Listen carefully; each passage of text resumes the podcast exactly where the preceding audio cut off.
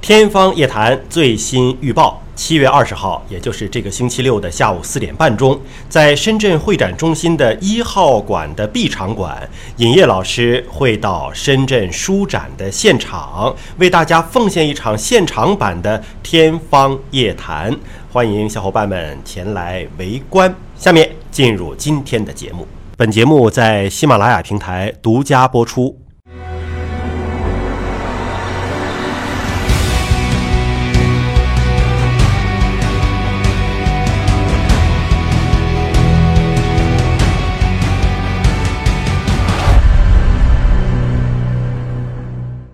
这个 ICU 病房，嗯，大家印象当中就是一个危重病人，呃，收治的这么一个地方。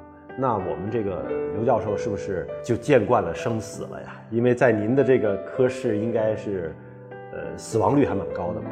可能在普通百姓眼中，ICU 是一个很神秘，或者叫是一个很紧张的地方，对吧？因为谁都不希望自己的亲属有机会住到这个 ICU 里边来。那其实呢，ICU 呢，就像您刚才说的，这三个字母它是什么呢？是是 Intensive Care Unit。那么我们的这个科室的名字呢，我们叫重症医学科。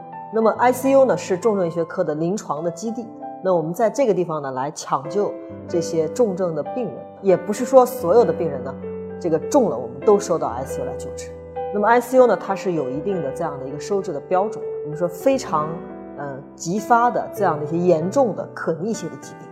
造成了器官功能的衰竭，而且呢，有可能不是一个器官功能衰竭。比如说，他可能只是一个肺炎，呼吸衰竭了，他就住在呼吸科；他是一个心梗，心脏衰竭了，他就住在心脏科。但如果这两个器官或者两个以上的器官同时发生衰竭了，他需要住在 ICU。那这是一种情况。还有一种情况呢，就是慢性疾病的一个急性加重。但是呢，我们仍然是觉得呢，这样的疾病呢是有可救治的可逆性，或者在一定程度上是有可逆性。单纯是这个。呃，一些非常严重疾病的一个终末期，对吧？那一般来说呢，这样的病人呢，其实是不太适合收治在 ICU 里面的，就是没有我们没有逆转的空间。那一般来说，我们说可逆性的这样的一些，特别是年轻人，那么这样的一些疾病呢，会经常收治在 ICU。因为呢，在病情重了的情况下呢，大多数病人都会被这个转移到 ICU 来。就在别的科重了，就都送 ICU 来了。那您这是个集中地啊？但其实呢。ICU 中的病死率呢，并不像大家想象的那么高。那我们总体的实际的病死率大概就是百分之十到百分之二十之间。那么我们还有一个指标呢，叫标化病死。这个这么多年经验积累下来的这个评分系统，评下来说，哦，这个病人可能病死率是百分之一百。但是呢，实际上我们把他救活了。那么这个呢，这个病人呢，就标化的病死率，就是说实际病死率和你预计病死率的这样的一个百分比。不到百分之五十，百分之三十到百分之四十，就是说你预计他肯定死，但是仍然会有百分之六七十的机会会被救回。实际的死亡率百分之十到百分之二十，就是跟流行性感冒的死亡率差不多了，对吧？如果说大家这么一比较，就发现原来住进 ICU 其实没什么可怕的，ICU 拒收的才是可怕的。ICU 说我不收，收不了，您这不可逆了，那个才是真的没救的，是吧？在目前的这个医疗的水平或者技术的这个范围之内呢，它确实是不可逆的。那对这种病人呢，我们说我们会给予一些姑息性的这样的一个关怀或者叫照顾，让他呢就是有尊严的、能够舒适的、不痛苦的走到这个生命的尽头。怎么过，不是有一些争论吗？就说一些老人家，你有没有问过他，他愿不愿意最后还插管，最后还满身插了很多管子，靠这些仪器来维持他最后的这段时间，还是让他有尊严的？让他临终关怀有这样的一个地方，让他安安静静的离开，这可能也是 ICU 的一些医生，我想在。刚才您讲到了有人工心脏，对吧？你的呼吸功能、你的心跳功能，我都用体外的仪器给你代替了。那如果是作为一个濒临死亡的一个患者，那我通过这种仪器的支撑，那起码是可以延长生命的，能让你看起来是一个还活着。所以就，但实际上，所以就是刚才讲到这个伦理问题，就是说我是。呃，插着管儿活着好，还是说我已经明确知道它不可逆了？但是你是选择一个什么样的方式离开这个世界？啊，我这里又可以举一个例子啊，深圳有一个弘法寺嘛，之前那个本焕长老是一百零六岁，他一百零五岁的时候还可以写书法，还可以这个见香客去去派东西，一百零六岁突然之间有问题，有问题之后徒弟们肯定是希望。各种管子都上嘛，对吧？就就老人家也算是这个整个呃弘法寺的一个图腾了，一个象征了。但老爷子自己醒过来之后说：“不要，我这些都不要。”所以呢，其实呢，从伦理的角度呢，我们可以看到很多外国人，他会在这个自己有生之年，就是在自己意识清楚、能够决定自己命运的时候，他会做一些这样的一些文件的这个签署。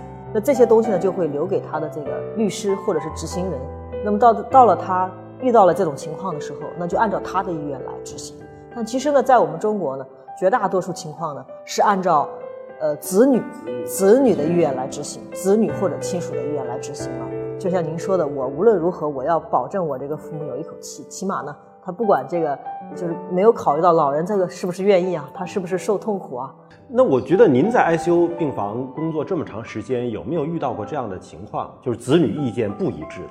呃，有这种情况，比如说一个老人他有八个子女，对吧？啊，对，他可能会这个各个子女的这个想法都不一致，那不吵起来了？对，呃，这个呢，就是说一般作为医生来讲呢，我们会让家里人先去开家庭会议，去统一认识之后，然后呢，如果做出重大的决定，我们会让所有的子女都签署。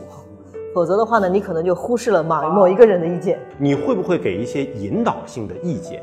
也不能说是引导性的，就是我们其实实事求是的把各种选择的利弊都会给他分析清楚。那最后呢，其实呢，决定权呢是在是在家属，在家属。深圳有一个义工，他是做这个遗体捐献的协调员，啊，因为通过他我才了解到，就是说遗体捐献实际上是在医生宣布脑死亡。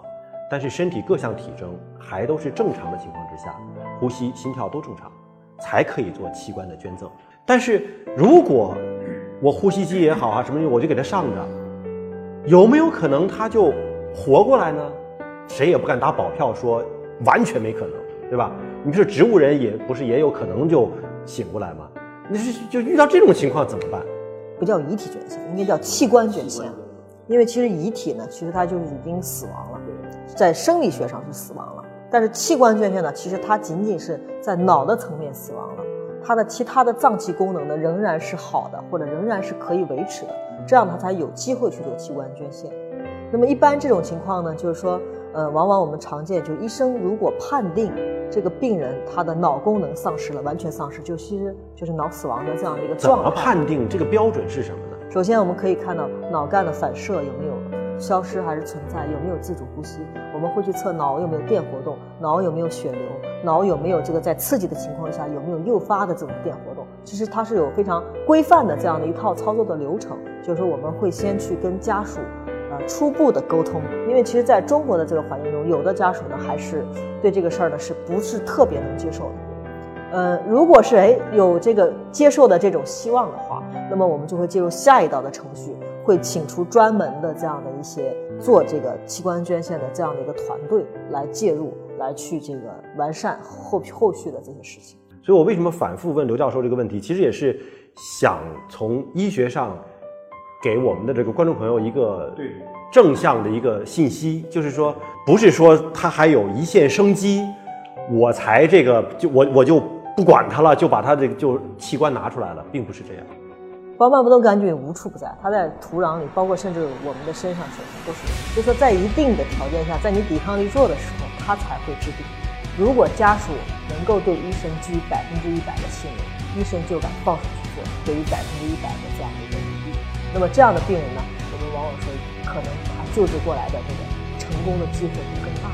所以呢，呃，我也就是呼吁所有人，其实住到 ICU 里呢，并不可，因为大部分的病人还是能够救活的。